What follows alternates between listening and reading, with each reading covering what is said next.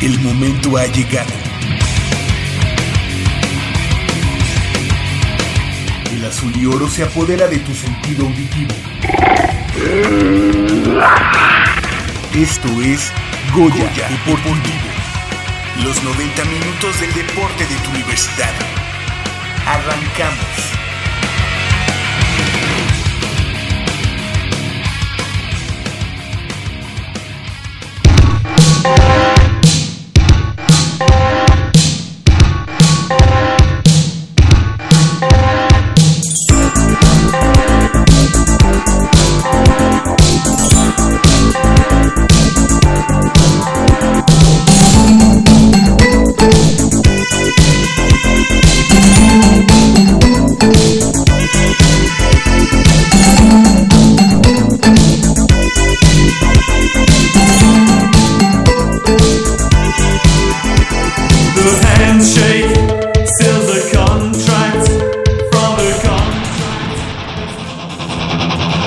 Aumenta la cosecha de medallas para la UNAM en la Olimpiada y Nacional Juvenil 2017.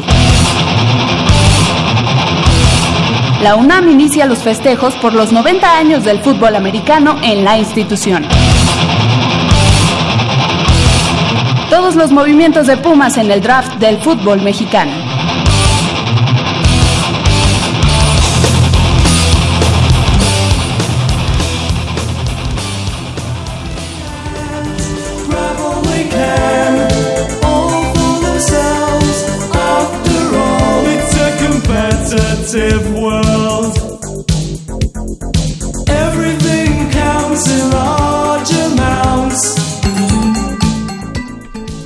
Con el gusto de siempre estamos entrando de lleno a una emisión más de Goya Deportivo, esta correspondiente al sábado 10 eh, de junio de este año 2017. Yo soy Javier Chávez Posadas y les agradezco que estén nuevamente con nosotros en estos 90 minutos de deporte universitario, deporte de la máxima casa de estudios aquí en Goya Deportivo, transmitiendo desde Radio Universidad Nacional en vivo y en directo desde esta nuestra casa y en nuestras instalaciones en Adolfo Prieto número 133, Colonia del Valle.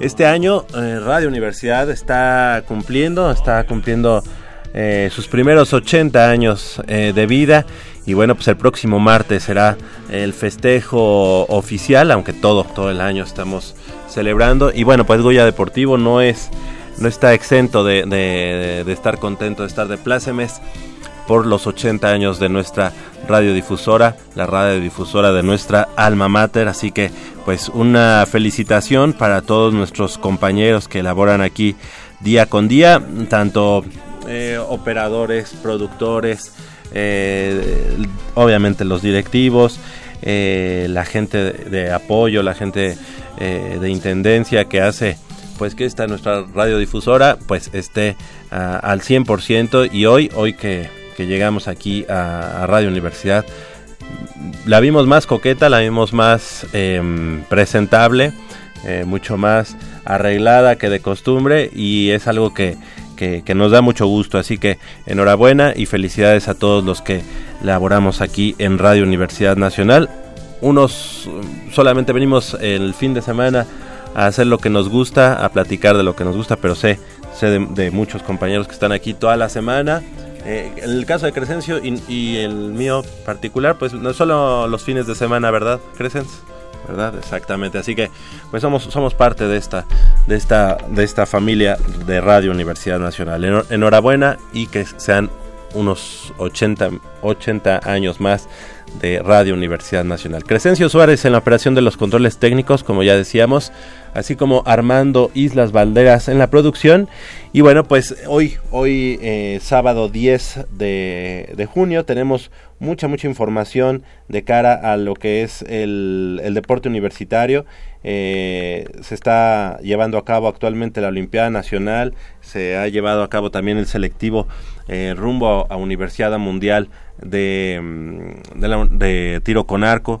Y bueno, pues eh, vamos a, entrar de lleno a la información y es que la Universidad Nacional Autónoma de México será sede del evento selectivo de tiro con arco rumbo a la Universidad Mundial de Taipei 2017. Esto será eh, del, bueno, desde ayer empezó, ayer 9 de junio, y eh, finalizará el día de mañana, 11 de junio, en las instalaciones del campo Lauro Franco de Ciudad Universitaria. Es un evento avalado por el Consejo Nacional del Deporte de la Educación, el CONDE, y la Comisión Nacional de Cultura Física y Deporte, la CONADE.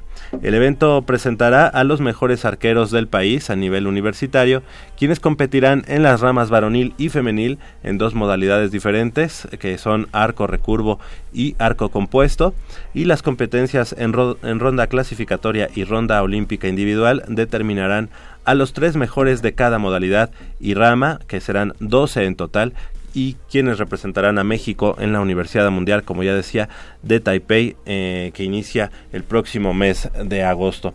La Asociación de Tiro con Arco de la Universidad Nacional estará representada por Mariana Sánchez, a quien tuvimos hace unas semanas aquí en Goya Deportivo y quien es alumna de la Facultad de Química, además de medallista de oro en la pasada Universidad Nacional 2017, y también por el eh, Puma Kevin del Valle de la Facultad de Contaduría y Administración, subcampeón de la Universidad Mundial de Corea 2015. Otros exponentes que competirán en las instalaciones de la UNAM son los seleccionados nacionales Alejandra Valencia, cuarto lugar en los pasados Juegos Olímpicos de Río 2016, así como Luis Antonio Álvarez, quien también compitió en Londres 2012. Con los resultados que se generaron en la Universidad Nacional hace unas semanas en Nuevo León, se, se seleccionó a los primeros ocho arqueros de cada modalidad y rama. En el campo de Ciudad Universitaria, estos arqueros replicarán las mismas pruebas, ronda clasificatoria y ronda olímpica individual, para encontrar a los 12 deportistas, deportistas perdón, que se van a vestir de tricolor en la próxima Universidad Mundial. Pues enhorabuena para los eh, chicos de la UNAM que estarán en este mm, em, torneo selectivo hacia la Universidad Mundial de Taipei y esperemos que, pues que se puedan colar a la selección nacional, que puedan estar ahí y que puedan además representar a, eh, a nuestro país, eh, además de, de, portar los colores azul y oro de la Universidad Nacional Autónoma de México.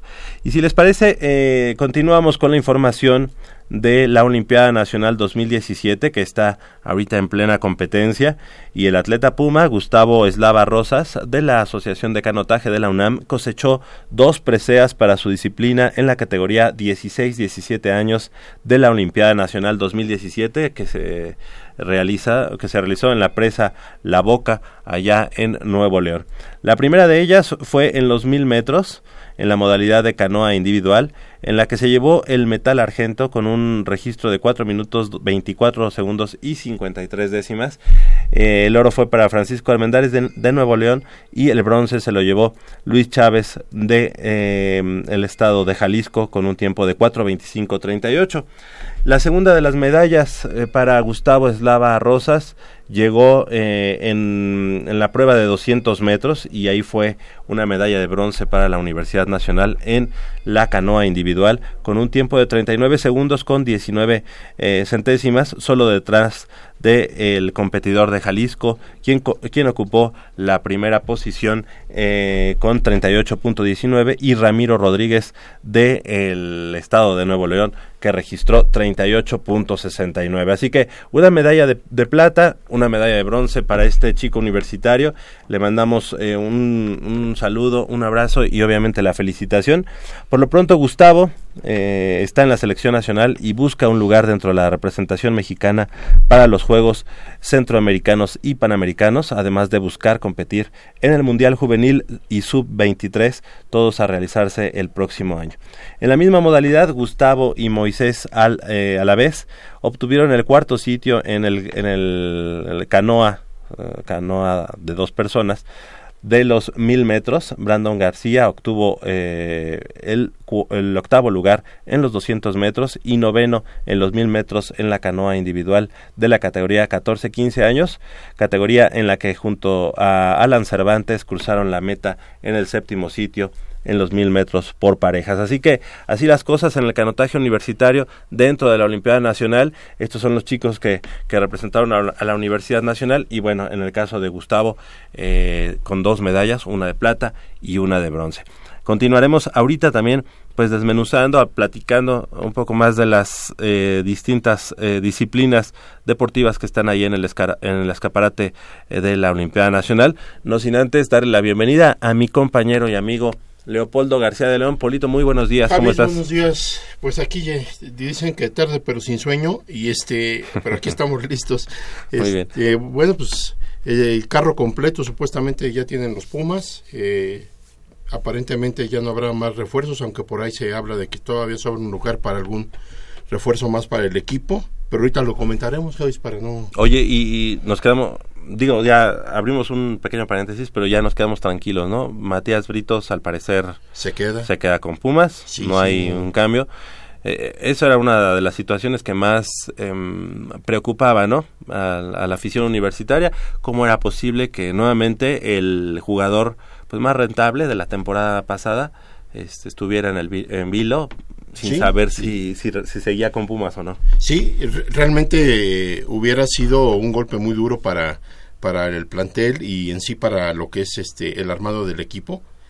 Aunque no te creas también la salida de Abraham González, yo la consideraba pues un poquito eh, riesgosa y a la vez eh, un poquito desalentadora porque no, deja, no dejó de ser un, un jugador importante en la media cancha de los Pumas y bueno, pues eh, aparentemente, o más bien casi confirmando que los dos se quedan.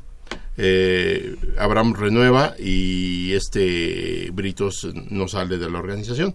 Qué bueno por, por, por el equipo, qué bueno porque aparentemente pintaba para que Pumas no, no se reforzara, aunque está medio engañoso eso de la reforzada, porque te hablan de Cabrera y te hablan de, de, Abraham González, pues González todavía jugó el último torneo y, y, Cabrera pues es un viejo conocido que nada más estuvo que seis meses sí fuera fuera, de, del equipo entonces oye lo malo es que lo manejen como refuerzos no así es esta directiva se ha manejado de esa en esa situación de poner a los refuerzos cuando son pues jugadores repatriados exactamente. O sea realmente yo le llamaría refuerzos como lo que se hizo con Guerrón con Formica con el avión Calderón este ellos sí son el refuerzos mismo portero, con el ¿no? portero no este joven Arana.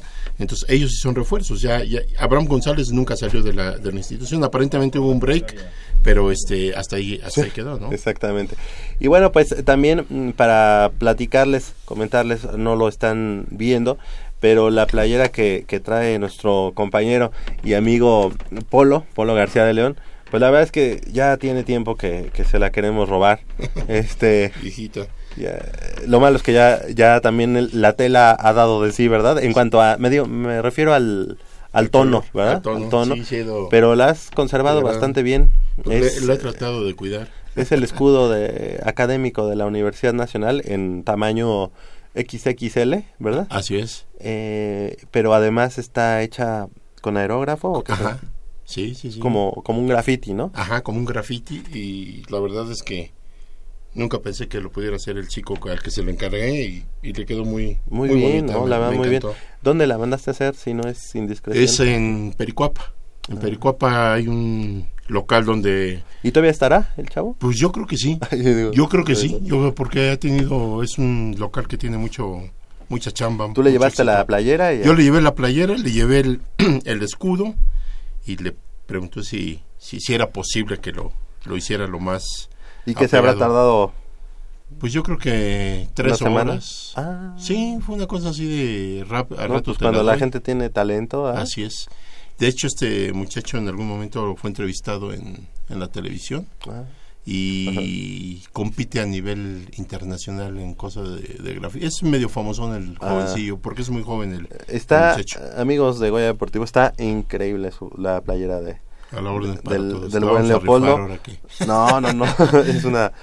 Es, como le decía, el, el escudo académico de la Universidad Nacional en tamaño XXL, pero pintado a mano con, aerógrafo. Con aerógrafo, sí. Y ese mismo escudo lo veo yo, pero eh, bordado, en la gorra de mi compañero y amigo Jacobo Luna. ¿Cómo estás, Jacob? Buenos días. ¿Qué tal, Javier? Buenos días, Polo. Buenos días. buenos días a la gente que nos escucha en casa, desde esa, el esa gorra también muy padre. La gorra muy padre. Eh, la, gorra de la colección que, sacó New Era hace un Fue la primera año, año y medio. Más, más, ¿no? como unos dos años. Unos dos años. Ah, la, primera colección. Esa fue la primera. colección. Con el escudo académico también de la universidad. Exactamente. a mí, en lo particular, no me gusta este la visera esta de... Eh, de rapero. Como de, reggaetonero. Pero bueno, la verdad es que la, la, gorra lo vale y está muy, muy padre. Y, salieron ya otros, otros dos modelos de esta misma gorra con el ah, escudo académico de la universidad con una este visera un poquito más este, psicodélica, ¿no? Ajá, exactamente. Con de, colores, pues. No la he visto, fíjate. Con azul claro. Vi una que decía Goya.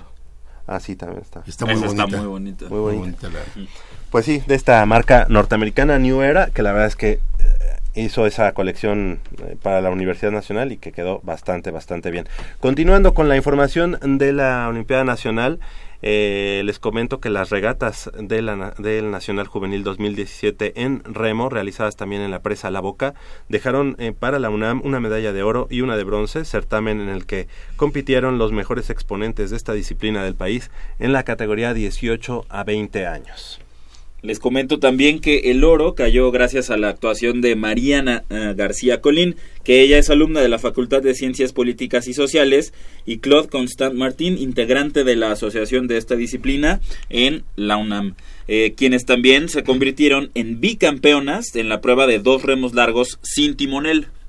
Ambas se presentaron en este nacional para defender su título obtenido en la edición 2016 y cruzaron primero la línea de meta después de recorrer 2.000 metros de la prueba con un tiempo de 7 minutos 59 segundos y 15 centésimas, superando a las representantes del estado de Jalisco y de la Ciudad de México. Por su parte, los remeros Alberto Lara, estudiante de la Escuela Nacional de Enfermería y Obstetricia, y Carlos Hernández, integrante de la Asociación de Remo de la UNAM, también se subieron al podio al conseguir el bronce en la prueba de dos remos largos sin timonel de la categoría 18 a 20 años. Así que enhorabuena para, para mm, ambos representativos, tanto el femenil como el varonil, que dieron medalla para la universidad. Oro primero con las chicas y el bronce que comentamos con los hombres. Así que así las cosas, así la situación en la Olimpiada Nacional. La verdad es que ha sido una cosecha digamos, discreta para la delegación universitaria. Si les parece, eh, vamos a revisar un poco el, medallero. Si lo tenemos por aquí. Creo que sí. No, bueno, ahorita después del corte vamos a, ver el medallero, cómo se encuentra actualmente la delegación universitaria en esta que es pues la justa deportiva nacional más importante, la Olimpiada Nacional 2017. 55-36, 89-89 con cuatro líneas a su disposición.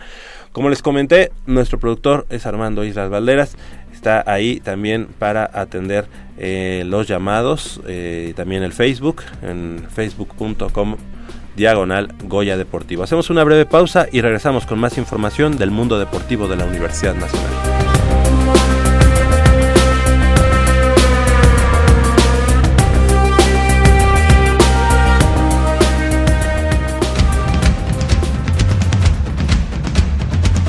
El deporte vive en nuestra máxima casa de estudios. Más de 40 disciplinas diferentes cientos de deportistas, una sola voz. Goya Deportivo. Cada sábado el felino se apodera del cuadrante. 90 minutos del deporte de tu universidad. Escúchanos todos los sábados de 8 a 9.30 de la mañana por el 860 de AM. Goya Deportivo. La voz del deporte universitario.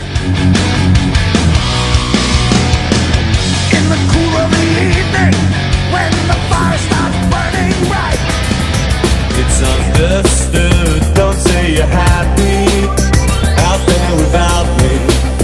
I know you can't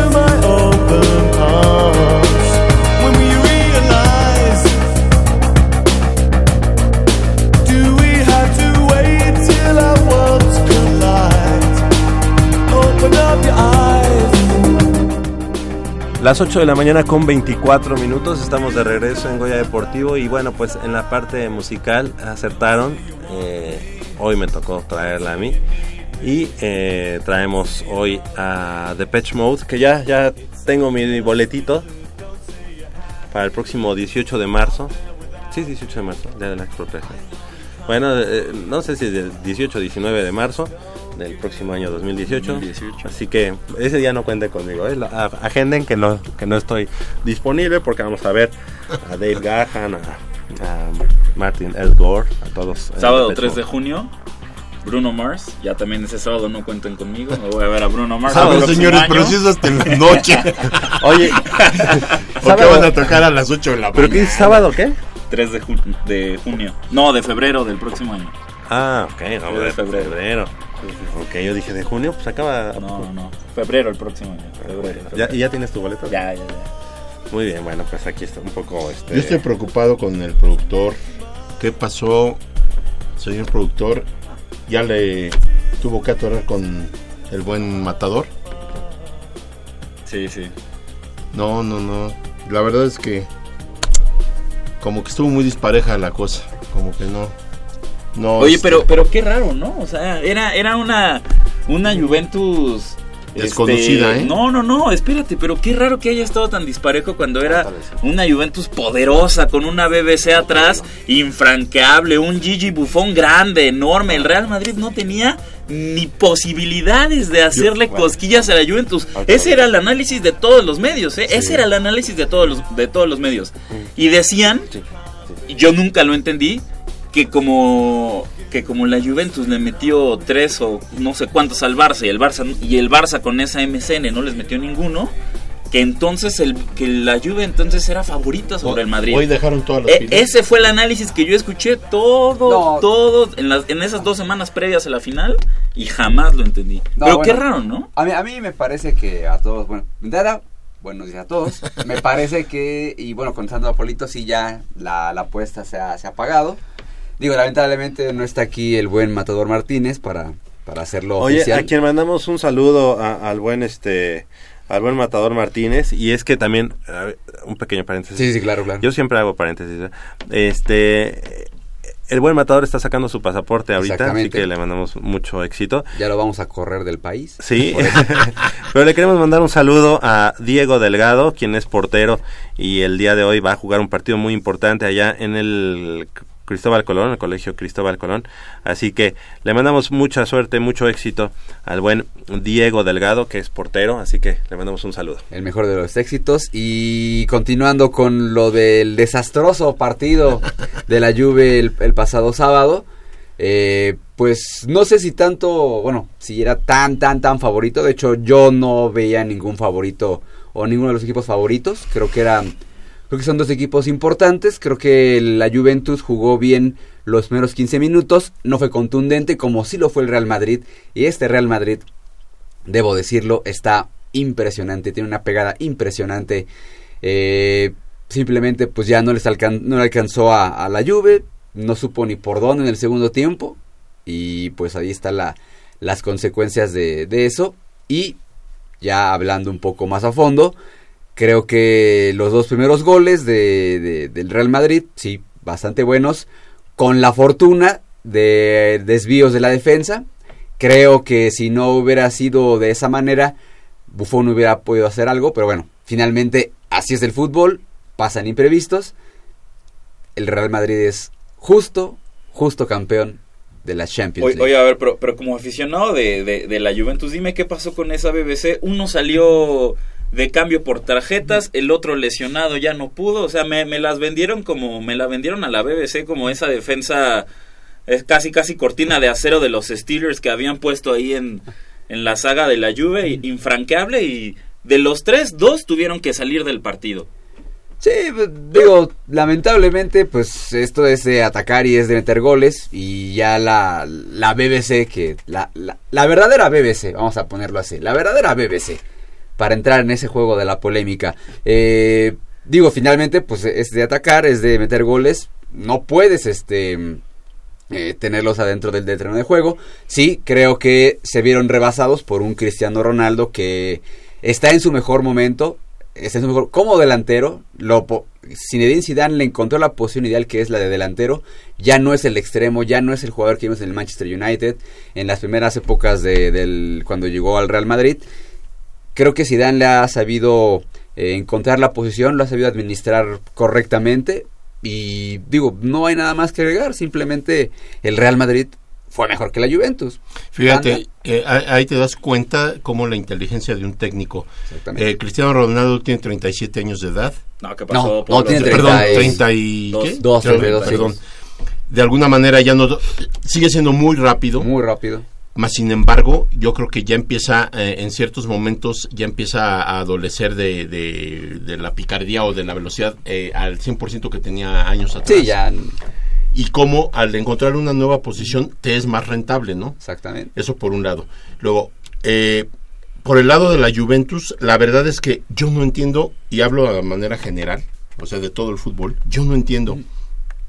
Vaga, eh, anota Real Madrid y entonces sí, la Juventus se, se, se abre, se, se quita esa, eh, ¿cómo te diré? Ese, como que se destraba hacia, el, hacia enfrente y empata, empata muy rápido. Y es como digo, ¿por qué no jugar así los 90 minutos? ¿O por qué no intentar jugar así los 90 minutos? Si cuando requieres de, alcanzar en el marcador, en este caso el Real Madrid, a la hora que te lo propones, hubo un momento en que Real Madrid estaba dentro de su campo. La verdad es que a mí me sorprendió cuando yo vi el empate y dije esto se va a poner muy, muy, muy fuerte. Así pinta, así pinta. Así pinta, pero de repente el Real Madrid, sin yo así te lo digo, sin despeinarse, casi casi lo vi, pum, pum, se aplicó y se sí, acabó. en el segundo tiempo se acabó el partido. Se acabó, pero de una manera estrepitosa, ¿eh? Y no, no, te dije yo hombre por hombre, era mejor la Juventus hombre por hombre, era mejor el plantel de Juventus que el del Sí, claro, claro, claro, claro. Por supuesto que Ahora, este muchacho Isco, es el que hace la diferencia, ¿eh? En el juego. Qué forma de jugar de este, de este muchacho de Real Madrid. Es un jugadorazo. Eh, se echa el, el, el equipo a, a los hombros y, los maneja como quiere. ¿eh? Y el güerito este, ¿cómo se llama? Eh, el de Madrid, no lo conozco bien. Este. El de la selección de Croacia. el Croata, ¿cómo se, llama? Este, el Luka Modric. Luka Modric. Es un jugadorazo también. Me recuerda mucho, guardada toda proporción obviamente, a Leandro Augusto. Eso de subir, bajar, subir y aparece en ah, pensé que me ibas a decir Johan Cruyff, este, Polo. No, pero por la no, pero Johan Cruyff era otro fútbol. Johan Cruyff era otro. ¿Leandro qué? Polo. No, no, pues la forma de, la forma de, ¿No es la posición? no, no, no, yo, yo lo que me refiero a la dinámica, o sea, la forma de subir, bajar, no, no futbolísticamente hablando. Nada, por eso dije guardada toda proporción. Claro, claro. O sea, es un jugador que por todos lados lo ve recuperando balones. Sí, que juega diagonales. Este, no, tremendo, o sea, no, no se cansa. Pero además es un jugador que no se ve, o sea que... No, eh, mm, por eso su trabajo es muy discreto, pero es 100% es súper efectivo. Porque, y gana, porque si te digo, la comparación de Luca Modric allá en Europa es Johan Cruyff, ¿eh? Aparte por el parecido físico y por la por la forma de juego. No lo digo yo, eh, lo es en Europa, es en Europa. Yo desde por eso te dije, pensé que me vas a decir Johan Cruyff. Desde mi no, punto de vista, Johan Cruyff, pero, oye, Johan Cruyff era otra otra función porque Si te dicen Johan Cruyff, es, eso dices que, que lo comparan todos. Ajá, ajá. Qué bueno que aquí no vayamos con los mismos comentarios de no, todos. No somos de la borregada. Claro. Pero realmente sí. Sí, sí, te entiendo. Sí. El, el, el Luka Modric en general eh, el plantel del Real Madrid juega como eso, ¿no? Como un equipo. No tanto, uno puede decir es que tiene muchas individualidades. Zinedine Zidane ha, sabido eh, manejar un vestidor que estuvo roto durante mucho, mucho tiempo con Rafa Benítez. Y realmente el mérito, sí, de los jugadores, pero también de, del cerebro de, de Zinedine Zidane para saber colocar a los jugadores en la posición donde más donde más pueden rendir, son rentables y bueno, y, y sí, manejar un vestidor que debe ser muy muy pesado, ¿eh? ¿eh? muy pesado. Y tiene sus dificultades porque James ya salió a disgusto, Pepe también salió a disgusto. Claro, Pepe ya sobraba. Y ahora con la nueva defensa, y al rato Sergio Ramos en algún en algún momento ya va para atrás también, pero Pepe y James, por ejemplo, ya son jugadores que con los que están ya no estarán ya, nada tienen que hacer ahí pero bueno los resultados te avalan no claro. O sea él demuestra que con lo como está manejando el equipo ahí, lo tiene campeón de liga campeón de, de, este, Champions, y ah, la de Copa se la llevó el Barcelona el Barcelona. Pero bueno. Y, y hablando del Barcelona, decían que esta no era la época del Real Madrid, ¿no? Fíjate que, imagínate, o sea, en la época de dominio del Barcelona y en la época de Leonel Messi, el mejor jugador en toda la historia que ha visto el fútbol, que el Real Madrid y Cristiano Ronaldo sean capaces de conseguir esto, por favor, es, es impresionante. Es Ahora, impresionante. Yo, yo creo que el Barcelona ya está en de- eh, eh, ahorita está su- sufriendo una baja y en sí ya yo creo que necesita una renovación. Porque ya este Barcelona que nos presentan, yo creo que ya, yo creo que hay problemas internos desde el momento, porque ya hace tiempo Messi eh, condiciona mucho o estaba condicionando a que seguía jugando si contrataban a fulano, si ya se iba pergando. O sea, un jugador que te quiere empezar a manejar el equipo en ese aspecto, se viene para Bueno, pero digo, Messi, de- de- desde de- la ¿en serio década... Me- Messi, Messi el mejor jugador del mundo. No, Se- para mí no. Se, se mete, No, no, no, se no, mete no. en esas cosas. No, no, no. Messi el mejor del mundo se mete. Bueno, Para- pues es bueno, que... de lo que Yo yo he visto no. creía, ¿eh? De lo que yo he visto O sea, no. Messi el mejor del mundo se mete en esas cosas. ¿En qué Pues- cosas? Pues, no, no dice. Eh, en Sí, condicionar, en quitar y- condicionar. y- y Decía que ya no quería fulano, estaban perengando. Ah. Quitar y poner. En Argentina y en Barcelona, ¿en serio? Yo, yo, Bueno, yo al jamás me lo hoy- habría imaginado, ¿eh? Al día de hoy puedes Jamás me lo hacer, habría puedes hacer imaginado, leña ¿eh? del árbol caído porque ¿eh? no las tiene todas consigo, ¿no? Pero digo, este, Pero- pero- sin yo ser un no seguidor que- No, yo que tampoco soy de- del fútbol internacional, por No- no es favor, el discurso o sea, que te venden que se el dedica nada más a Barcelona, jugar. el Barcelona, al Barcelona no le puedes decir nada, o sea, estoy nos ha regalado Sí, más de temporadas. 17 años, sí, de un fútbol, el mejor fútbol de- de- de- del mundo, y eso que yo en todo caso le voy al Real Madrid, un poquito más, pero así como que al día de hoy decir, ah, no, pues ya ven, como, o, o restregarle algo que no, que no se merece el, el Barcelona, la verdad, la verdad el Barcelona fue un equipo, o ha sido un equipo No, es un, es un equipo todavía competitivo, competitivo, ¿no? y de los mejores del mundo, eso no, no se Totalmente. Eh, te digo, el problema ya estriba en que eh, cuando ya empieza a haber dentro del vestidor ciertas anomalías, entonces, aparte de que hay jugadores que probablemente ya su rendimiento no es el mismo, a mí desde la salida de este Xavi Hernández, se me hizo como que el Real Madrid perdía una, un, un gran este mediocampista El, que el Barcelona. manejaban al equipo de una forma Y a la increíble. selección española también. Ajá, Eso- Entonces, eh, para mí de ahí Bueno, empieza. y la poco, salida ¿no? de Guardiola, ¿no? ¿Y la salida de Guardiola? Guardiola el que no ha podido ganar la Champions ni en Alemania ni en Inglaterra. Exactamente. ¿no? El, el mismo. Exactamente. El- A lo el- mejor el él, él mismo se que- despide que de... denominan mejor entrenador del mundo. Él se despide de- pero del que Barcelona. No ha podido reflejar ese, ese, esa, ese título de pero mejor del Barcelona del mundo se- en se Alemania despide y en Inglaterra. en el momento idóneo. Del- pues a lo mejor dijo ya la- las Aquí vacas vienen flacas, mejor yo ya me voy. Oye. pero la verdad, o sea, decir algo del Barcelona, pues Yo, digo, yo, yo nada más les digo eh, que Mourinho en su primera temporada con el Manchester United se sacó un triplete, ¿eh? Campeón de Copa de la Liga, campeón de la Copa de la UEFA Y la Europa League. y la Europa y la, la- Copa de la UEFA, este la Copa de la Liga y la Supercopa de Inglaterra, ¿eh? Ah. Tres títulos. La primera temporada de Mourinho, ¿eh? La primera temporada de Mourinho. Tres títulos. ¿Qué, hizo. Guardiola en el Manchester City en su primera temporada? En otro, en otro. Yo lo que noto aquí ¿no? es que Jacob sí es muy madridista y está muy contento por el Real Madrid, lo cual a mí me da mucho gusto, me da mucho gusto, me da muchísimo gusto. Pero sí creo que eh, lo que está haciendo el Real Madrid es, o sea, es impresionante. No podemos, no, no quiero entrar en la comparación de, ay, es que ahora es la época de Guardiola, la época de Mourinho, la época de Madrid, o sea, simplemente, y hay que ser, hay que tener los pies sobre la tierra, pues esto es fútbol, hay, hay rachas, el Real Madrid ahorita está en, En su momento, en su ¿no? momento, el Barcelona con todo el desastre que haya eh, adentro del equipo en, bueno, en cuanto a temas este de fútbol, temas extracancha que también los hay, eh, pues fue un desastre esta temporada y solamente ganó la Copa del Rey. Son equipos que están diseñados para ganar y si no ganan Todo. algo es un fracaso. Así es. Y, eh, Pero y para así ganar es. todo. Así es, así es, digo, simplemente eh, hay Y- que darle la justa dimensión a las es. cosas. Y se les olvida una cosa, decimos Cristiano y decimos fuera, pero yo- para mí el mejor jugador del Real Madrid, por mucho, en todo el campeonato, fue Marcelo. Marcelo, sí. Qué sí. jugadorazo. Marcelo, Sin los reflectores de... Pero sí... mm, porque casi nunca lucen los defensas. Casi siempre la- los defensas son más discretos en cuanto a, a su... a los reflectores. Claro, claro. Pero además, un, Marcelo, un- pero además un defensa que, que al, al incorporarse al ataque no, no, no, Es, es, que yo no lo eh, considero defensa ¿no? ese tipo. Desde que inicia el juego siempre luego, luego lo ves arriba. Mira, mira, Polo, eh, Qué jugadorazo. un, un consejo para Polo, para todos los radioescuchas de, de Goya Deportivo, si tienen oportunidad, busquen en YouTube o busquen en Facebook Campo de Estrellas, así tal cual, Campo de Estrellas, Marcelo. Así búsquenlo. Eh, Campo de Estrellas es, es un programa que, que produjo Real Madrid Televisión hablando Campo de Estrellas que es un es un es un como unas palabras que salen eh, que, que están en el himno del Real Madrid. Este campo de estrellas donde crecí, bueno, de, de- de ese, de ese parrafito se sacaron el campo de estrellas para hacer un, un programa sobre los, los canteranos del Real Madrid o sobre las contrataciones extranjeras eh, que hicieron jóvenes. con, con jóvenes eh, adolescentes prácticamente, uno de ellos Marcelo.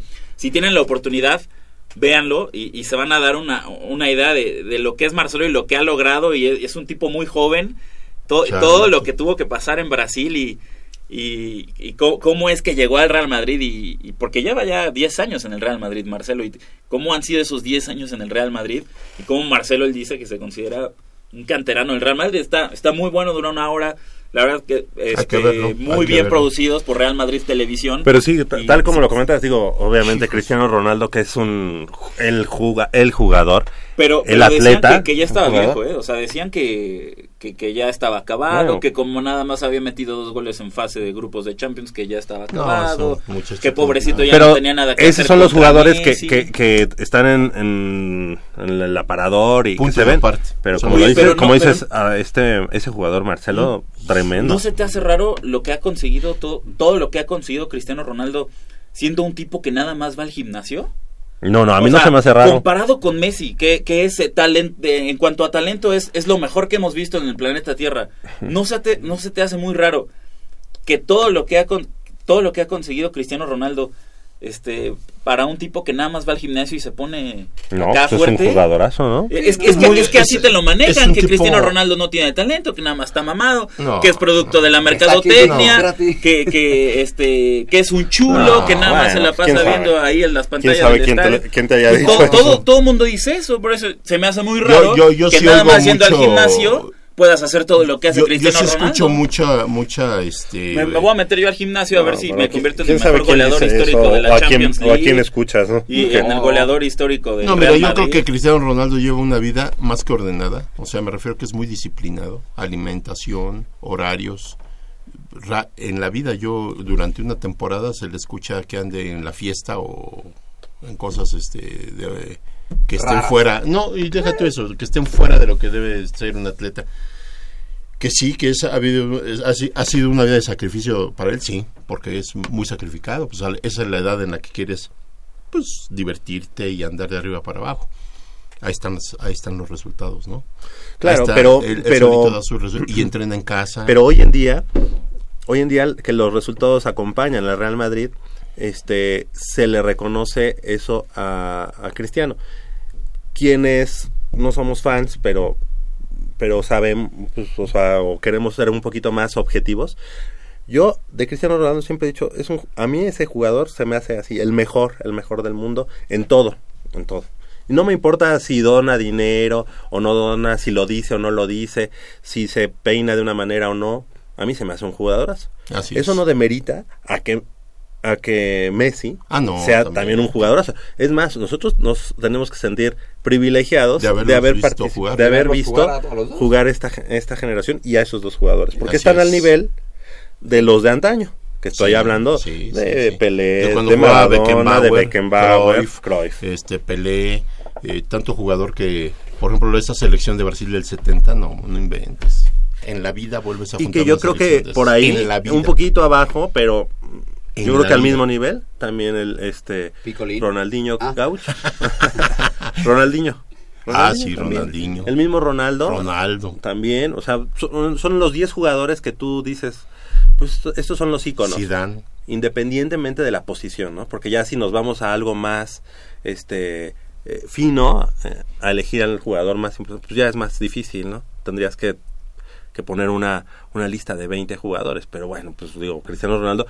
Y quien, quien lo llega a criticar, pues es- son gente pues, fanáticas que no, es el, es el Barcelona nada más. Y el otro es un payaso y no sé qué. No, la verdad es que ninguno de los dos es. Que hay que decir que Cristiano Ronaldo en esta sus 32 años ha cambiado mucho en cuanto a Mentalidad. mentalidad, ahí se ve más maduro, ya no se mete en este eh, juego de con los periodistas, es que tú eres el mejor o el mejor es Cristiano. Él ya tiene en la conferencia de prensa post del partido contra la Juventus. eh, no, me, no recuerdo así bien exactamente la pregunta, pero le tiraron ahí un buscapiés para tratar de... De, pues, sacarlo de sacarle- de sacarlo de quicio y dijo no no no no es tiempo para hablar de eso estoy contento con la Champions ganamos bla bla o sea eso te habla de un jugador que ya entendió su papel que ya entendió que no tiene por qué estar eh, entrando en ese juego de la prensa de la, y muy barata, de estar comparando siempre, de estarle buscando eh, una rivalidad con Messi que bueno, realmente sí, en la cancha, en lo deportivo, sí existe. Pero eh, fuera de ella, pues son Y algo muy importante es que ya, ya ahorita ya sumó además su primer eh, logro como selección nacional, ¿no? Aunque Sí. no haya estado en la final, aunque las faltaba. Sí, situaciones, no, y- pero es él es el ícono del equipo de, de- de Portugal exactamente. y bueno, yo creo capitán. Sale lesionado. Pero sale Eh, lesionado sale lesionado en la lesionado final. en la final. y él levanta, de todos modos él levanta Claro. el, el- la Eurocopa. Y Dos eso, eh, fue porque la carga de trabajo que tenía durante todo el año con el Real Madrid, pues le impide llegar ya a los partidos importantes En en, su mejor forma. Pero qué curioso, hace un año ese no era el análisis.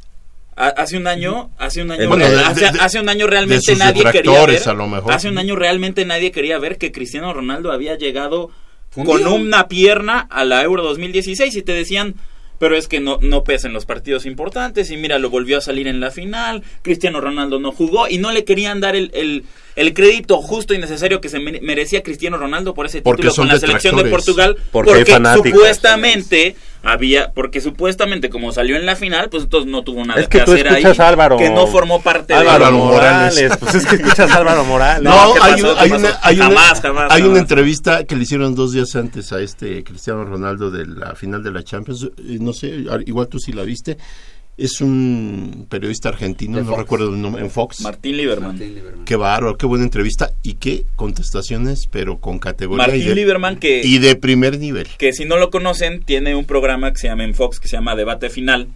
Y entonces es un programa con una con editorial de Martín Lieberman. Entonces empieza el programa y es Martín Lieberman dando su opinión sobre el fútbol argentino y se mete en, en varias cuestiones deportivas, pri- pero primordialmente es el fútbol argentino.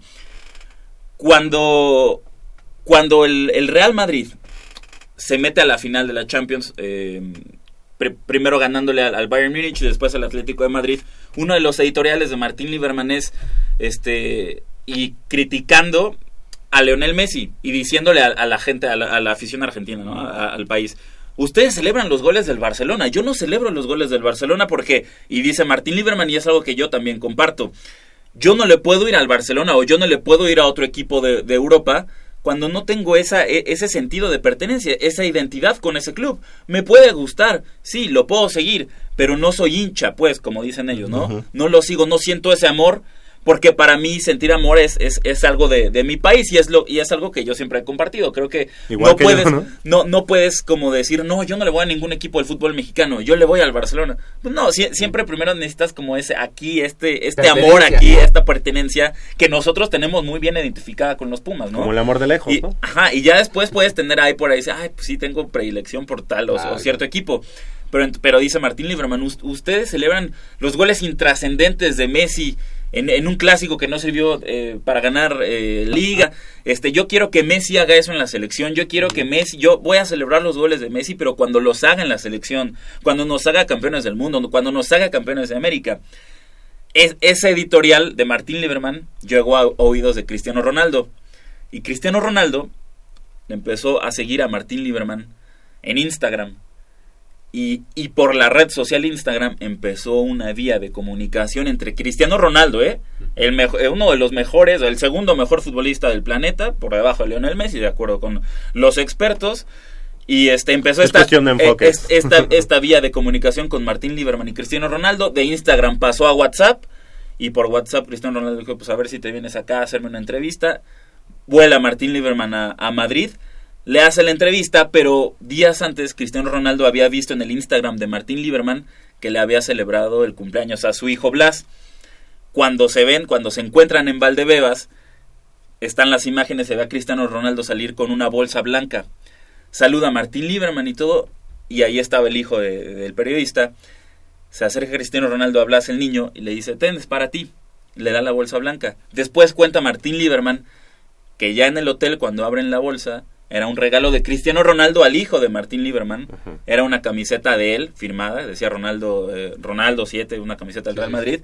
Y decía un mensaje de Cristiano Ronaldo, puño y letra, felicidades Blas, este, feliz cumpleaños, que la pases muy bien. Yo me pregunto, ¿qué futbolista en el mundo hace eso? Sí, exacto, o sea, ¿Qué futbolista en es el un mundo Cristiano hace eso? Ronaldo diferente, o sea, del que conocimos cuando llegó al Real Madrid o incluso el que estaba en el Manchester United es completamente distinto, o sea, sí ha cambiado y sí es para celebrar. Sí, ha llegado la madurez. Sí, exactamente, como también aquí a nosotros nos llegó la madurez y nos es hora de irnos a un corte.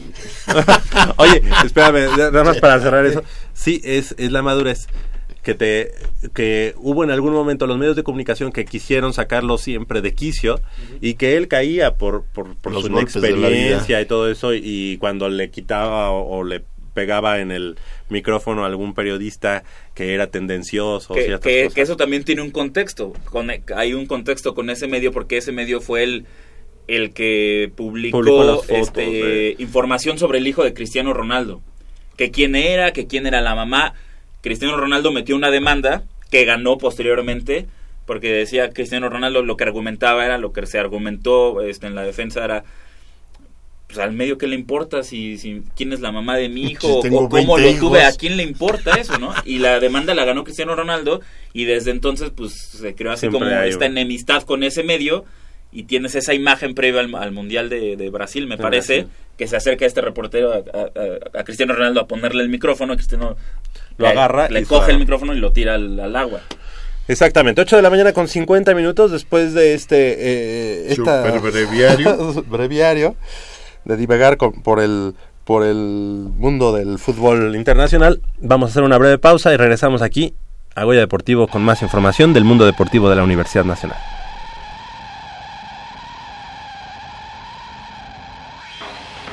Está buenísima.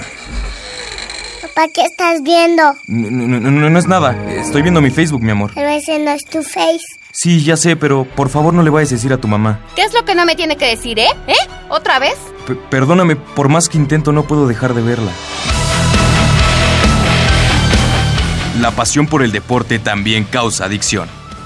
www.deportes.unam.mx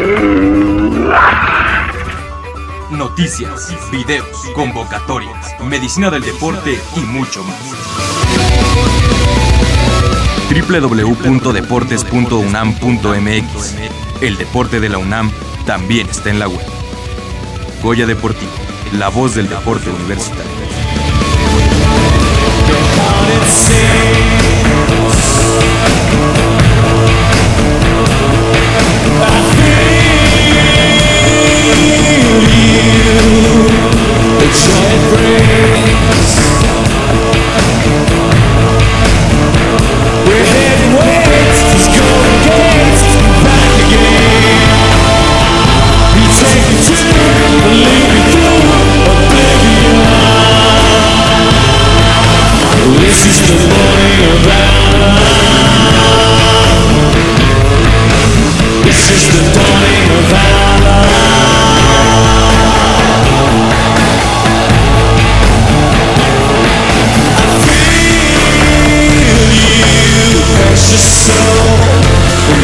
Ocho de la mañana con 53 minutos y bueno pues eh, lamentablemente la semana, bueno, nada más para concluir con la información de la Olimpiada Nacional, eh, la Universidad Nacional contabiliza una medalla de oro, tres de plata y 11 de bronce para un total de 15, 15 medallas para la uni- universidad en la Olimpiada Nacional 2017.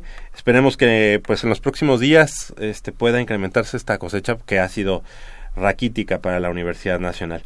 Eh, los Tigres del CCH Sur, del, CCH Sur, perdón, eh, terminaron como subcampeones de la Conferencia 1 de la Juvenil de Primavera de ONEFA tras caer en dramático partido ante el equipo oro de los Potros Salvajes de la Universidad Autónoma del Estado de México, la UAM, en la final disputado en el estadio eh, Juan Josafat Pichardo de la capital mexiquense. El duelo cumplió con las expectativas creadas, eh, pues se enfrentaron los dos mejores conjuntos a lo largo de la campaña y prueba de ello fue que al medio tiempo el marcador indicaba 3 a 3. ¿Quién más? ¿Quién, quién dice yo? Aunque la escuadra de la UNAM tomó la ventaja en el marcador de 10-3 en el complemento, los locales no bajaron los brazos y encontraron la recompensa este, yéndose arriba en el marcador por 17 puntos a 10. Pese a que los aurinegros recortaron distancias a 19-17 tras ir abajo por 9, el tiempo ya no les alcanzó para remontar el marcador. Pues así, así las cosas. Lamentablemente el conjunto de los Tigres del CCH Sur, eh, que, que pues son el equipo mm, digamos fuerte fuerte de la juvenil universitaria a mí no- a mí me no me gusta decir que es el equipo fuerte y todo pero sí es el equipo al que se le invierte más en cuanto a recursos estoy hablando de recursos humanos y también recursos económicos Eh, eso eh, para mí creo que ha sido em, uno de los puntos importantes para la debacle del fútbol americano en la Universidad Nacional. Estoy hablando de una debacle o, o la falta de, digamos, de la hegemonía de la UNAM en el fútbol americano, porque debacle sería todo lo contrario, eh, ir, ir muy mal, ¿no? No, no vamos mal, pero digamos la falta de hegemonía de la Universidad Una Nacional, sí, esta racha de altibajos ha sido eh, totalmente por la falta de apoyo a los equipos de la juvenil. Siempre, eh, siempre que la universidad tuvo equipos de juvenil bien, tuvo equipos de juvenil fuertes, eh, a los que le tenía buenos staff de cocheo, buen apoyo, buenas utilerías, eh, buenos jerseys. Bueno, pues eso se veía traducido posteriormente en la intermedia y obviamente después de la intermedia en la Liga Mayor. Es en la juvenil donde se adquieren los fundamentos del fútbol americano. Entonces, para mí es ilógico que tengamos solamente un equipo de élite, como es en este caso los Tigres del CCH Sur Negro, en lugar de tener en cada prepa, en cada CCH, a un equipo que tenga lo, lo mejor y que tenga el apoyo necesario para brillar. ¿Qué, qué, ¿Qué cosa sería del fútbol americano de la Universidad Nacional que tuviéramos, en lugar de un solo equipo como Tigres del CCH Sur Negro, que tuviéramos a nueve o diez equipos de esa, de esa calidad? Yo creo que ahí falta de trabajo, falta de, de idea y bueno, pues hoy estamos pagando eh, los, eh, digamos, eh, las consecuencias de esto y lo hemos visto ya en, en juvenil, los Tigres de CCH Sur, que son el equipo, como hemos dicho, fuerte de la Universidad Nacional, ya tiene varios años de no ser campeón, de llegar al, al juego por el campeonato y quedarse ahí. Así que no hay que tapar el sol con un dedo, la verdad es que el trabajo ha faltado, en lugar de tener un staff de 10 o 12, ju- 12 coaches en un equipo y en otro un staff de coacheo de dos de dos entrenadores pues mejor ir de- diversificándolos ir eh, repartiendo digamos de a dos o de tres coaches pero o a todos 10 o a todos dos coaches yo creo que eh, necesitamos ser un poquito más eh, justos en el deporte emblemático de la Universidad Nacional y pues eh, a pesar de que tenemos un, e- un equipo de élite en los Tigres del CCH Sur Negro, pues eso no nos ha garantizado el campeonato desde Sí, no. 2010. Yo nunca he entendido por, por qué esas preferencias, pero lo que sí me he dado cuenta es que han ido desapareciendo equipos eh, de las prepas, por ejemplo, la prepa 7 ya no tiene equipo. La prepa sí, 9 la- tampoco. ajá, entonces, eso ha ido en, La prepa en- 6 tampoco. En, en detrimento de, de este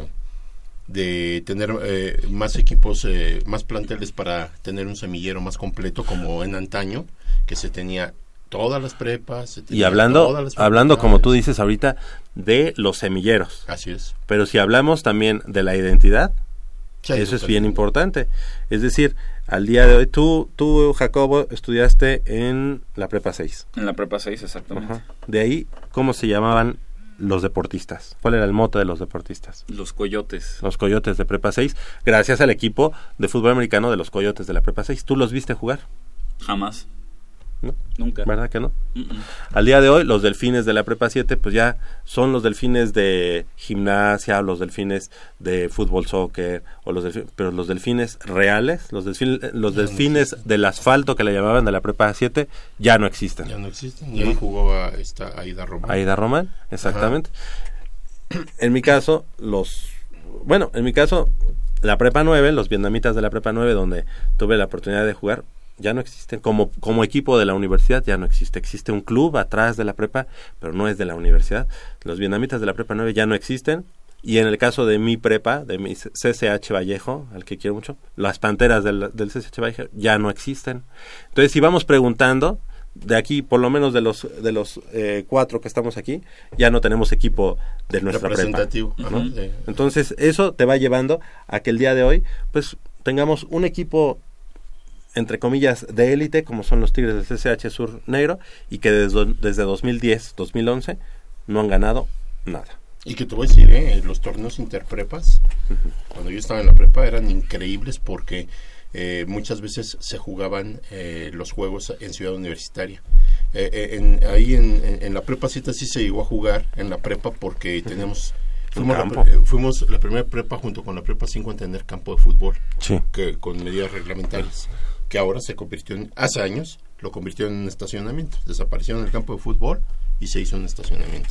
Entonces, este, yo me acuerdo que llegamos a venir a ver al equipo de la prepa aquí a, a la cancha 2 de, de Ciudad. Universitaria, cuando existía el campo 7, que es ahora donde está el tiro con arco. Sí. Este, llegábamos, ¿o ¿a qué horas juega el equipo? Pues a tal hora, y ahí veníamos de la prepa todos, vámonos, para ver a, a los delfines. Eran unos juegazos, la verdad es que había muy buenos equipos de fútbol americano. Y qué tristeza que acabe este, esa costumbre o esa, para mí sería una obligación, ¿verdad? Tener, claro. Tener esos equipos. Fíjate que en el CCH Naucalpan, eh, por allá de los años, del año 2002, este, el problema del porrismo era bastante fuerte, Terrible. terrible, exactamente. Y una de las gestiones que hizo la entonces eh, directora fue tener equipo de fútbol americano. Fíjate la visión, ¿no? En ese momento. Pues hay eh, cotejado, como ya lo había comentado aquí en Goya Deportivo, este, una, eh, una disminución de eh, el porrismo en el CCH Naucalpan a partir de que eh, hay, hay equipo, equipo de de fútbol americano. Quitan el equipo de fútbol americano y, vuelve el porrismo. Sí, yo te voy a decir algo. En la prepa, en mi epo- en, ahora sí que en mi época, este, había unos porros bastante violentos Sí. y el equipo de fútbol americano era así como que el que mediaba y más bien los porros le tenían miedo a los a los muchachos de, del De equipo de americano. fútbol americano. O- o- y muchas, Y muchos Que- jóvenes. que- pero ¿no? que en tu época, Po- Polo, los porros eran porros. O sea, los, los de ahora es, es meramente una figura. Eh, política, ¿no? eh, sí, o sea, es como, como de adorno. O sea, hay porros en los planteles SHs y prepas, pero no son nada comparado con lo que eran hace muchos No, años. no. No son los tipos que te vandalizaban, que te taloneaban, que te asaltaban muchas veces. te, te rapaban porque Eh, me tocó que la novatada, al- claro. la novatada y te pedían a ver saca para 20 centavos eran centavos Y organizaban en ese momento ir a los partidos, ¿no? De fútbol Ah, americano. sí, y festivales en el auditorio En este Llevaba- momento, ¿quién? O sea, llevaban a lo que fue lo que ahora es el tri el Tri Souls in My Mind lo llevaban a tocar a los Duke Dukes y tú dices ¿quién? no pues los porros organizaron el festival y mira. toda la gente ahí no Claro. era otra otra otra cosa Y hoy si te fijas de las nueve planteles de las prepas y los cinco CCHs, si, lo, si hacemos un recuento, pues Broncos de Prepa 1 siguen, ¿no? Son así Sí. como que ya, ya con oxígeno, pero siguen ahí. La Prepa 2, fíjate, los cachorros de la Prepa 2 eh, Desaparecieron, la temporada Sí. anterior. Los monjes de la Prepa 3, bueno, ese equipo tiene años, años de, de haber desaparecido, pero lo, lo, in- lo interesante es que se han acercado eh, estudiantes de la prepa para pedir que regresen los monjes, que regrese el equipo de la, de la prepa 3. Nunca, No, o sea, acallando todo, este, no, no queremos saber nada de esto, entonces imagínate, ya tenemos prepa 1, Broncos sigue con oxígeno, la prepa 2, ya, No los, los cachorros, no la prepa 3, los monjes, ya no, los cuatreos de prepa 4, bueno, pues para nada, ¿no? Obviamente desde la situación esa que se dio de, en algún momento en la prepa, un vandalismo que hubo en la prepa 4, no volvió a aparecer el equipo de cuatreros. Los vaqueros de la prepa Vaqueros de 5, la- que digamos que de las prepas es la prepa que mejor se ha conservado en cuanto al nivel de fútbol americano, están en buen nivel, tienen las instalaciones, entonces bueno, los vaqueros ahí siguen.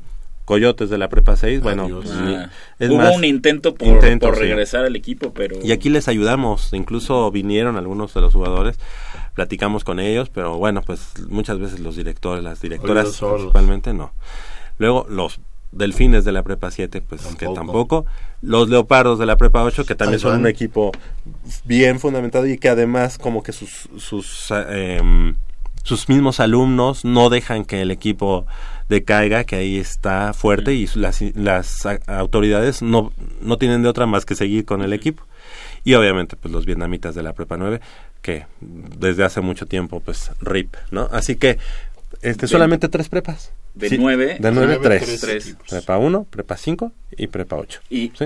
y, Y de los SHs. ¿qué, qué tienen en común en, es- en esas tres prepas? Instalación. Y aparte de instalaciones, que de alguna manera en, en los planteles o las prepas hay apoyo al deporte. O sea, la Prepa 5 siempre. en la prepa 5 siempre, en la prepa 8 también, Ujú, en claro. la prepa 1 en menor medida, pero ahí está el apoyo. Sí. Y a O sea, pesar de es- que la prepa 1 cambió de, de dirección, por así decirlo, Sí. ¿no? Porque digamos que entre comillas eh, se trasladaron a Xochimilco Claro. y ahí fue donde el plan Donde hubo nació, digamos. Sí, pero entonces estamos hablando de Prepa 1, Prepa 5 Y 8. y Prepa 8. O sea, tres equipos De de, nueve nueve. que tenías, ¿no? Y de los SHs, ahí te va. O sea, digo, ahí está peor, ¿no? Porque el equipo de Tigres del CCH Sur, digo, perdón, sí, Tigres del CCH Sur, pues es- ese equipo porque entrena en Ciudad Universitaria. Ahí sí ni Sí. modo de no, de no darle Porque tiene chance. ahí a tres pasos. Ajá. Pero CCH Vallejo, las Panteras, desde dos, desde 1996 fue el último equipo. Volar. 96 Panteras de, de CCH Vallejo. CCH Naucalpan. Naucalpan, su intento fue FES-Acatlán. Entonces digamos que es, es- son Pumas Acatlán en, en juvenil, porque pues digamos el CCH Naucalpan de la FES-Acatlán está, ¿qué? ¿Un kilómetro? Sí, Quizá. son- un kilómetro más o menos. ¿Cuál es el otro? CCH. Azcapotzalco, ¿no? Obviamente porque no ni, ni tiene el espacio ni tiene canchas como tal. ¿Y cuál me está faltando? Vallejo. Oriente. No, CCH Vallejo. Oriente. El CCH Oriente que tampoco nunca ha tenido equipo, así que de los cinco que tenías, solamente te queda uno. o entre ¿Es comillas. canción o qué? o, o entre comillas dos, si, si tomamos al- en cuenta Pumas Acatlán como CCH Naucalpan. Cinco, entonces en total cinco. Dos Cinco. de Ujú. Y tres, Tres de de prepas. Híjole. Que oficialmente se, de, Pumas de Acatlán los 14 se planteles. llama Pumas Acatlán. Ujú. De los 14 planteles de educación media superior que hay en la UNAM, solo cinco Y tienen son los representación. Y estás tomado, y, y estás, o sea, debes de tener en cuenta que esos jugadores que tú en la juvenil les inviertes y les das los fundamentos son los jugadores que te van a fortalecer a la intermedia. Y qué mejor que tener, ahora, si nos vamos a la cuestión de facultades, no, bueno, pues ahí sí ya todos los equipos que desaparecieron y que actualmente pues los aglutinaron en el torneo interfacultades, que a final de cuentas tampoco tienen el apoyo necesario y que ya lo hemos tocado, ¿no? Y, Pero bueno. y sabes dónde, dónde, dónde puedes o, o, darte cuenta del apoyo de estos planteles eh, que tienen hacia el deporte, eh, por ejemplo, en, en el Pumatón o en la carrera nocturna. Tú vas corriendo y ves, a- ves a los muchachos de prepa que pues, sí van caminando y casi casi echando relajo, pero los ves y, y ¿de dónde son siempre? Prepa 5, Prepa cinco. Prepa 8, Prepa 1. Sí, siempre. siempre. Sí, siempre van a estar en Pumatón, carrera nocturna, los, los alumnos de prepa que los mandan los profesores de educación Sí, física a sí, fuerza, sí, sí, pero está sí. bien.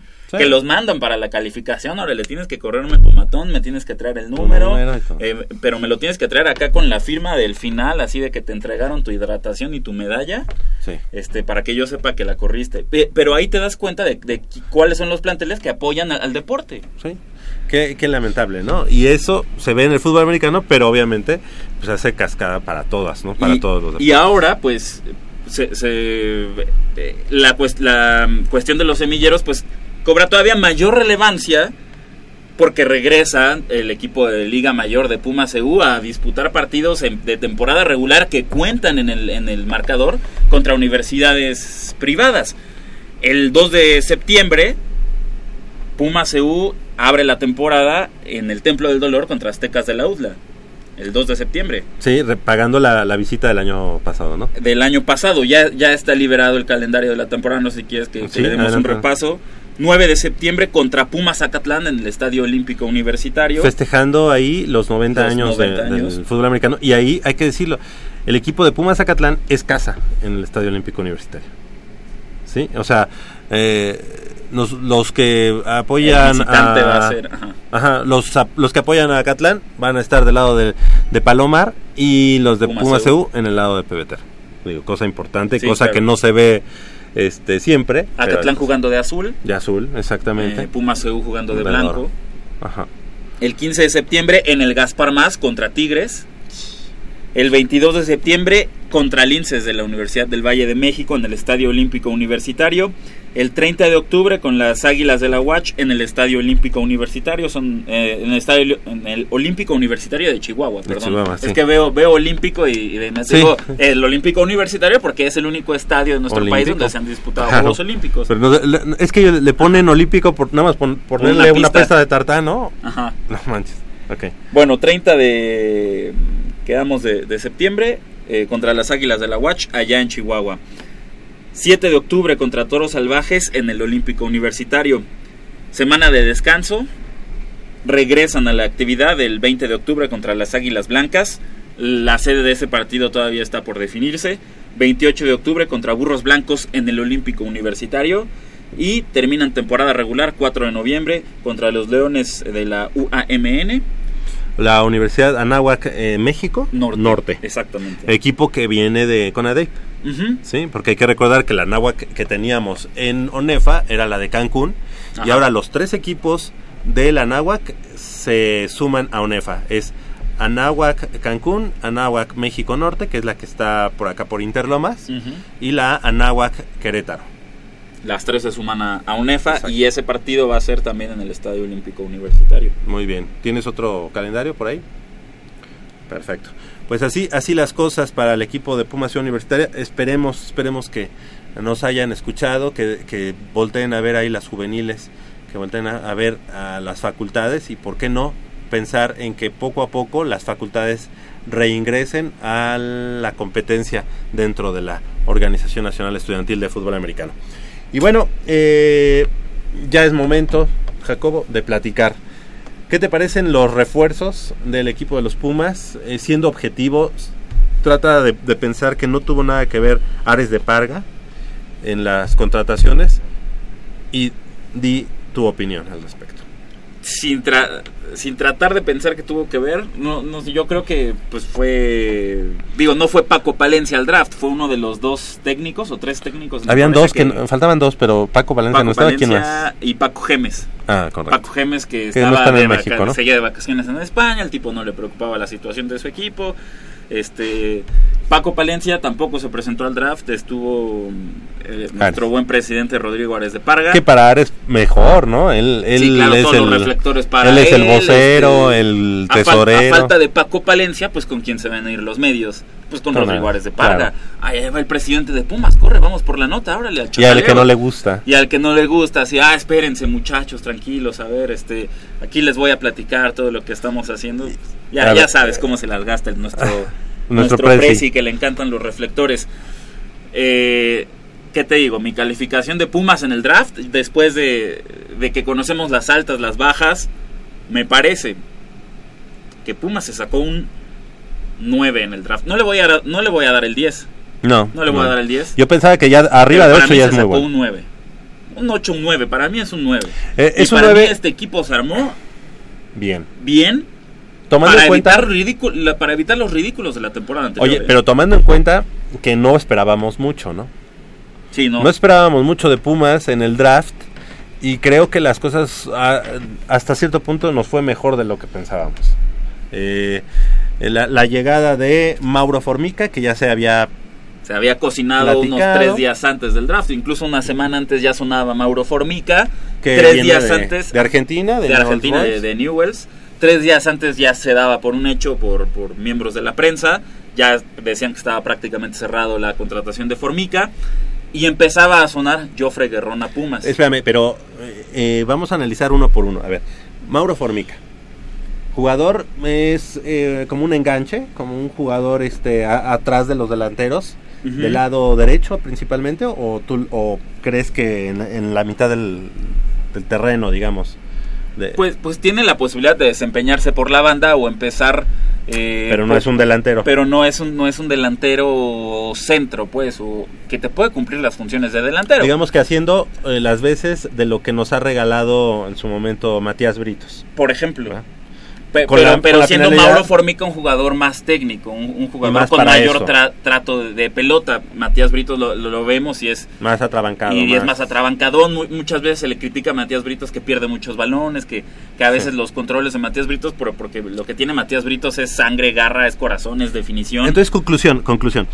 Eh, Mauro Formica es un jugador que va a estar eh, oscilando atrás de los Pues- delanteros, este, que Atrás hará las veces de, de lo que nos regalaba este Matías Britos, que es mejor Claro. para que Matías Brito- Britos ocupe su real posición. porque porque las bandas con Jesús Gallardo, con Néstor Calderón, con el mismo Joffre Guerrón van a estar ocupadas. Ahorita vamos a hablar de ellos. Eh, ahorita vamos a hablar de ellos. Entonces, eh, ¿Tu el opinión? puesto de Mauro Formica, pues sería como dices, atrás de los delanteros, o incluso este si se le quiere dar descanso a Nicolás Castillo, que seguro no lo vas a, no lo vas, no vas a co- contar con él en algunos partidos de la temporada.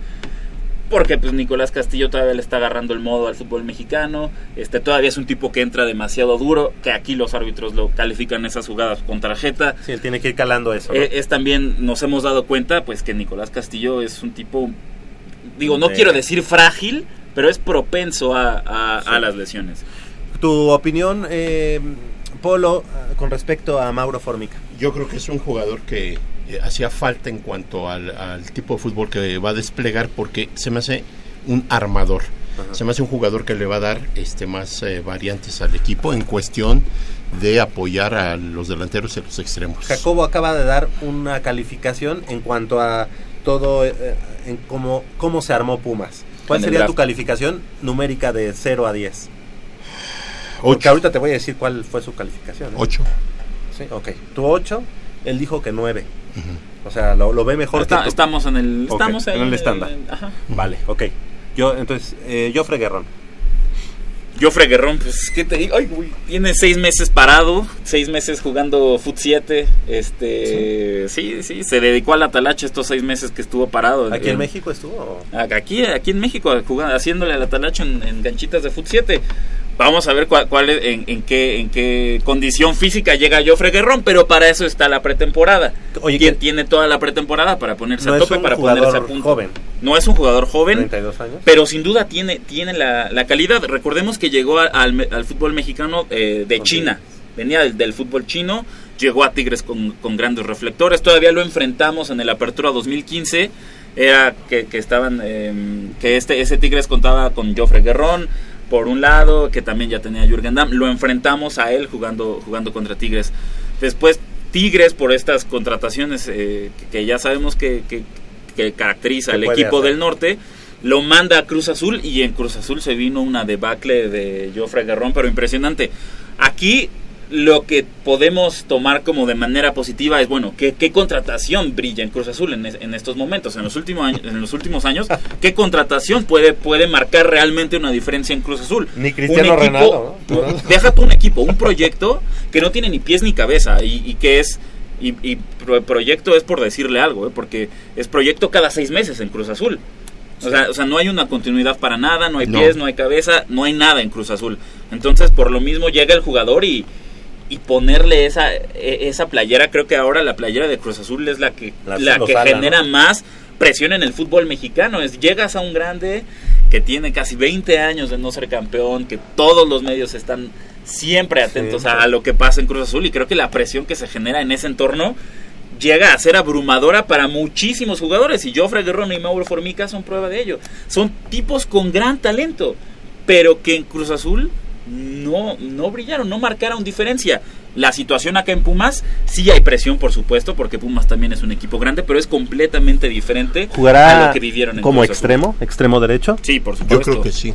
Yo creo que viene a ser un revulsivo eh, en el lugar de Pablo Barrera. Yo, Es la oportunidad de su vida, ¿no? Yo creo que sí, porque ya su edad no le da para más. O sea, si él agarra ahorita esta oportunidad, la capitaliza, se entrega, se pone entre- a entrenar y sobre todo le cae el 20 de lo que dónde está parado, qué camiseta representa, se- eh, le va a ayudar mucho Pumas y se va a ayudar eh, él mismo. ¿eh? Con, Va- con- con un partido creo que les va a bastar. Con el primer partido de, de la temporada en el Estadio Olímpico Universitario, cuando vean toda... Porque otra vez, otra vez nos hace lo mismo Pumas. O sea, otra vez nos hace lo mismo. Terminamos enojados con nuestros Pumas, eh, molestos con nuestros Pumas por esa, por esa, esa manera de terminar la temporada, por los manejos del- de, la directiva. Pero pero estamos, o sea, le digo, somos los, los novios de siempre, los eternos enamorados. Apenas nos dicen, no, no es cierto, mira aquí, ten, te traje esto para que te contentes y otra vez estamos volcados con los Pumas y, y se va a ver el apoyo de la afición en el primer partido en el Olímpico Universitario. Y yo ¿Que será, que será una gente ávida de fútbol. Sí. Lo vimos ya en la Sí, final de la vimos en la- sub-17. Así es, así Y- es. Y, y- que se entrega a los Pumas. Claro, y, y lo va a ver Mauro Formica y lo va a ver Jofre Guerrón y van a decir, esto es diferente. O sea, esto no es el Estadio Azul. No, además, además Ni el de los Ni- Tigres. Ni, ¿no? ni- ni el de los Tigres y, y rápidamente se van a, a contagiar y, y- y me imagino que se van a dar cuenta del lugar en donde están parados, que no es poca cosa. Y lo de Jofre Guerrón, eh, como decía Polo, ti- tiene la pretemporada para trabajar, para ponerse bien a punto, bien en lo físico, porque el puesto de volante por derecha es suyo, ¿eh? Es suyo. Sí, es claro. suyo. Sí. Que ahí, entonces, eh, Gallardo, ya para que se quede como lateral. No, pero juegan en... Pero- pero Ga- Gallardo digo, del lado izquierdo. Ajá. Y Que, el- que- que del lado izquierdo pues va El Néstor Calderón. Calderón. eh, ahí voy, Ah, es que voy a lo mismo. Joffre Guerrero nada más una cosa, Sí. una, una, una lo separa entre La grandeza. temporada de, de- de su vida y, co- y, eh, e impulsar a Pumas, La bebida. si deja la fiesta un poquito. Es un jugador muy fiestero. Entonces, eh, alguien decía, híjole, es que llegar a un equipo que esté entre Insurgentes y San Ángel, a mí me daría miedo. sí, yo creo que eh, él tiene que entender esta situación si la quiere entender, si la quiere entender, porque ella es un, un joven un- o un joven maduro que tiene que ya eh, ubicarse. Ojalá, ojalá entienda que es última oportunidad para él, porque pues a lo mejor el que más va a perder va a ser él. Nosotros creo, también, pero... creo que como que es una revancha, ¿no? Después de haber estado en el fútbol, en el fut 7, este, regresar a Puma, bueno, llegar a un equipo al más grande, a los Pumas de la universidad, yo creo que te da como para que no, no desaproveches esta oportunidad. Yo de Jofre Herrón quiero que me calle, quiero que me... La Ojalá. verdad a mí no me cae muy Ojalá, bien. ojalá. Y, Desde la y va a llegar 2015. a, a un equipo que prioriza el juego ofensivo. Que, pues, como fueron los Pumas, les metían cuatro o tres goles. Por estar pero, volcado, ¿no? pero te trataban de buscar siempre, siempre el marco. Entonces va a llegar Jofre Guerrón con un Paco Palencia que le gusta ir al frente, que le gusta jugar por las bandas, más allá de que sus laterales sean el punto débil del equipo, le gusta salir por las bandas, le gusta salir con, con balón controlado. Y creo que ese estilo de juego le va a caer de maravilla a Jofre Guerrón. Pero siempre y cuando el tipo sepa aprovecharlo, sepa ponerse bien en lo físico para aguantar el calor de CU a las 12 del día, algo a lo que no está acostumbrado.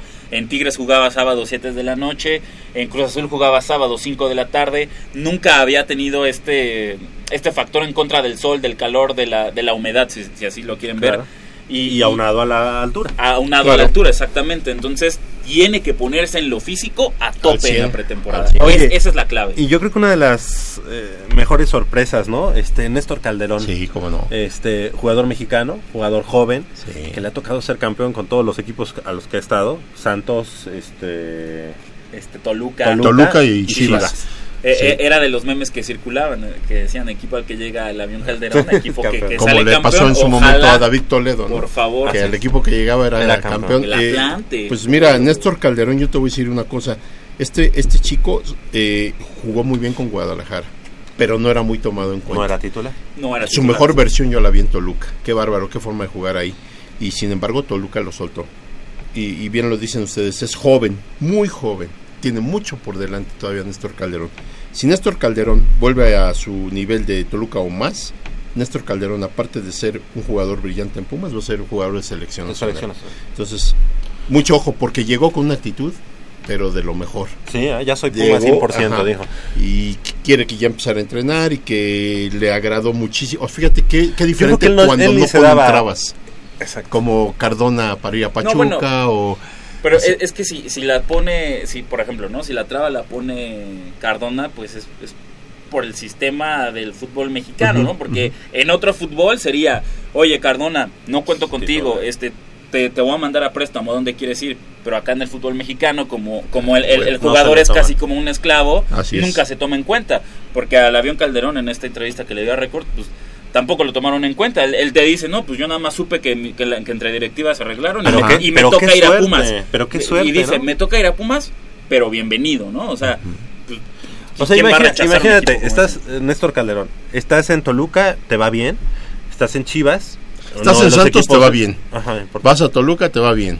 Vas a Chivas, te va Eres bien. campeón, pero no, pero tienes ese así de que dejo de que no fuiste el titular, de que no es. fuiste muy tomado en cuenta. Así es. Y, y pues todo indica que vas a regresar a Santos, Que, ¿no? que en el partido contra Atlas, Néstor Calderón met- metió, en la serie contra Atlas, Néstor Calderón met- mete el, El gol. el- el gol que, clasifica a Chivas a semifinales. Es decir, tuvo participación por la cuestión de, la- de las lesiones que De se le presentaron a ajá, Guadalajara ajá, ajá. Y, que, y que ponían en duda eh, su, su clasificación hacia el partido por el título, que después al final se resolvió y, y- y pudieron ahí lo- lograr el campeonato. Pero Néstor Calderón en Toluca, como, como lo dice como dice Polo, donde mejor lo vi fue en Toluca. Néstor Calderón fue, fue esta figura de la cantera de, de Toluca y Sí, junto con Isaac Brizuela que, que rompieron el primer equipo más o menos a- a- Al mismo tiempo. al mismo tiempo. Y era el avión Calderón y se ganó el mote del avión por su desborde, este, por los costados, por su desequilibrio, por, por su capacidad de llegar a línea de fondo. Por eso se ganó el mote Es- del avión Esa- Calderón. e- e- ese, ese lado izquierdo de Pumas, con Gallardo de lateral, que ya le conviene que convencerse. Convencerse. de Pero- que esa es su entender. Pero posición. ¿sabes de quién depende eso? ¿Del entrenador? No, de, no, Y- tú el entrenador. ¿de? De Ares de Parga, porque Ares de Parga Todavía lo... en, en las entrevistas que dio la, eh, el torneo pasado decía, no, es que cómo es posible que, que Jesús Gallardo eh, haya empezado jugando de lateral, una posición que no es la suya. Esas fueron las palabras Y el que literales de, de- Imagínate, Claudio de Suárez empezó de delantero y terminó Pero, como defensa central. imagínate. O sea, cuando los técnicos le, de- le ven una mejor visión a cada jugador y le- les ven otras facultades, los ubican Es- donde debe ¿Recuerdas, ser. ¿Recuerdas dónde debutó Memo Vázquez a David Cabrera? Las primeras oportunidades de David Cabrera en el primer equipo Era de Pumas armador, ¿no? fueran en- fueron en Conca Champions como lateral. Como lateral, las primeras oportunidades de bueno, David Cabrera. bueno, si tú, Y- si tú te acuerdas, en la final contra Morelia, ¿de qué termina jugando Javier Cortés? De lateral, ¿De ¿no? lateral? Sí. Claro. Y a él varias veces lo, lo- lo- lo mandaban de lateral, Así cuando es. pues, su mejor posición era como un medio creativo, ¿no? Entre comillas. ¿no? Entre comillas. Bueno, aunque con- con aunque que tuvo, fíjate ¿no? que llegó a jugar muy bien por el extremo derecho, También. Porque desbordaba muy bien. Así es como mete el gol. Así es como, Como ajá, extremo con un recorte hacia adentro y un tiro dentro del área. El, eh, ¿Cuál es el error que utilizó Polo pasado? Desbordaba muy bien. Desborda. ay, no. Sí. Ahora Ya no. desborda, pero gordura. el Exacto. Ya no, y por eso... Desborda, pero en, las. Este, La- cuando la- canta. la chela, cuando baila banda, ¿no? Claro. Ahí. Ah, no, ahí sí es Es número uno. Entonces, Néstor Calderón, ¿bien? Muy, Muy bien, muy bien. Yo creo que es la, es la contratación que, que, más que- me que gustó. ahí que ahí es eh, y ya es este cambio que, que- que venimos pidiendo desde la temporada anterior ya tienes dos mediocampistas habilidosos que pueden jugar por las bandas Joffre Guerrón por derecha Néstor Calderón por izquierda retrasas a Jesús Gallardo a la lateral que, Puta, que- es- eso no le quita que vaya que se siga sumando al frente No, no le ahí va puede, quitar. ahí puede haber el relevo, ¿no? La- las pasadas de, de Gallardo, cuando Néstor Calderón quiera Quiera. hace- jugar hacia adentro y pase Gallardo, ahí hay Ahí doble posibilidad. Y, ahora, los dos rapidísimos. Claro. Sí. Y ahora tu única duda, quere- queremos suponer que Paco Palencia va a hacer ese movimiento. Ojalá. Y ahora tu única duda sería la lateral derecha. Ahí yo, me, ahí yo me la jugaría con Toño García. Yo también. Yo me la yo jugaría también. con Toño García. Así La cerró posición- jugando. Ajá, la posición libre de defensa central, ya que se avienten un tiro Pablo Jaques y Luis Quintana. Y, eh, y cobijados por... bueno, No, y Rodrigo González. Rodrigo González, que es el que viene de Venados. Venados. cobijados por Gerardo Alcoba. Así y ahí Es con, que tal con- es bien con Cabre- interesante. con Cabrera y Abraham en el medio campo. Bueno, déjame llegar al, al otro. Este joven, Arana. Este. Inesperada esa contratación. O sea, ni, eh, Sí. por mi mente nunca pasó un portero. Joven portero. Muy que joven. viene de Coras. 19 de años. Este, pero titular en Coras. Que la verdad lo, hizo bastante bien. Yo lo, lo vi medio partido en alguna ocasión. Y bastante bien. Se robaba ahí la. y- inesperada, ¿sabes por qué? Porque desde que se anunció la salida de, de Picolín y de Darío Se- Verón, ¿Qué se dijo? eh, Sergio Gea dijo, no vamos a ir por ningún portero. Contamos con, con Alfredo Saldívar, con Bernabé, Magaña, Magaña. y con el tercer portero para, para, hacer, para hacer los guardametas de Pumas de- del primer equipo. Dijeron, no vamos a ir por ningún portero y todavía lo repitieron durante las semanas siguientes, todavía este cuando llegaron a, ahí a Cancún para el draft. eh, Ares de Parga dijo no vamos a ir por ningún portero porque todavía salió el rumor de que Pumas iría por el español Adrián San Miguel portero del West Ham es. Este, y Rodrigo Arias de Parga, no vamos a ir con ningún portero, nos la vamos a jugar con, con Alfredo Saldívar, con Bernabé Magaña, nuestro tercer portero, que por ahí se me fue el nombre. Y de repente, en el draft del ascenso, te dicen, "Pu- Pumas contrata un portero, 19 años. Por eso es sorprendente. Pero si es que lo trajeron, pues es porque el chavo ha de ser muy bueno. Yo, la- la- claro, en un video te presentan lo mejor de cada jugador, ¿no? No te- Claro. Sí, no yo lo lo veo, a mí me agrada la edad, la actitud que le veo en los partidos estos que, que hay Claro. pedacitos de video, pero sobre todo yo te voy a decir algo, no hay que olvidarnos que tenemos dos torneos, Copa y Liga. Entonces eso es bueno porque va a haber más competencia en la portería. Vamos a suponer, ¿eh? voy a hablar un supuesto, que en el primer equipo fueran Saldívar y Bernabé Magaña. En el segundo equipo a lo mejor está el tercer portero y este jovencito que acaba de llegar. Pero yo creo que este jovencito no viene como cuarto portero. Yo creo que no, pero si les viene a hacer, le viene a hacer competencia. Mira, desde el momento en que lo contratan tú como portero titular, Saldívar, ¿qué sintió? No, pues, ah, ¿qué pasó, no? ¿Qué pasó? ¿Cómo No. contratan? Si ¿No aquí iba a hay- ser yo? Hay cuatro porteros abajo de mí. Y dices, ¿y como para qué? Bueno, pues como para meterte tantita presión y Presión. aplícate. Y yo creo, no es mala la contratación, te voy a decir por qué, porque debió haber sido muy barato, si es en compra definitiva. Yo creo que Pumas está tratando de hacer toda proporción guardada lo que hace Tigres de, de armarse con jugadores de todos lados Ajá. y como tenerlos como unos, un activo ahí, ¿no? ¿Y qué está haciendo? Prestándolos. Prestando. Y entonces ya va a empezar a ver, tráete este, tráete este. Que yo no dudaría que en un momento, si, si Paco Palencia llegara a salir de la organización, tenemos dos opciones.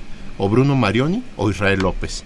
Israel López acá ya Sí se iba de- ya se iba ya se iba a Toluca con Ciña y no eh, siempre con- lo convenció Ares de Parga Se le queda. prometió que ahora la sub 20 Es y del- que en, que en caso de que salga Palencia este Él podría Y, ser el y no nos olvidemos del Jimmy Lozano, que por ahí en un mal torneo de Querétaro le pueden dar las gracias jornada y 7-8. vámonos, y jálalo Y Sí, queda libre tiene a todos Lozano. sus cuates, expumas también, que lo están arropando. Yo creo que ahí es un poquito más complicado, pero sí es una Empezando por el capitán Beltrán.